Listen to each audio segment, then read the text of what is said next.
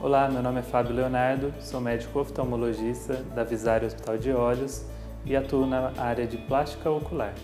A plástica ocular engloba várias doenças das pálpebras, sendo que a mais comum é a blefaroplastia superior, na qual se realiza uma cirurgia na pálpebra superior ou também inferior para se retirar o excesso de pele, o excesso de gordura, dependendo da característica de cada um.